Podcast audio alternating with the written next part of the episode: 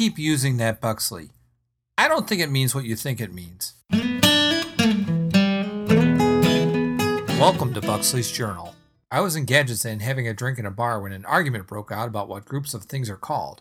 You know, like a flock of birds or a litter of kittens. So listen up. This might come in handy one day. Here's what I told them A bluff of tauren, a cast of mages, a stash of male humans, a sprint of Alterac Valley PvPers, a delivery of mailbox dancers, a brew of dwarves, a claw of dragons, a mixture of alchemists, a ah of Fel Reavers, an asylum of LFR raiders, a of Murlocs, and finally, a group of people arguing in trade chat is called a waste. If you can think of any more, let me know. I'm Ask Buxley on Twitter.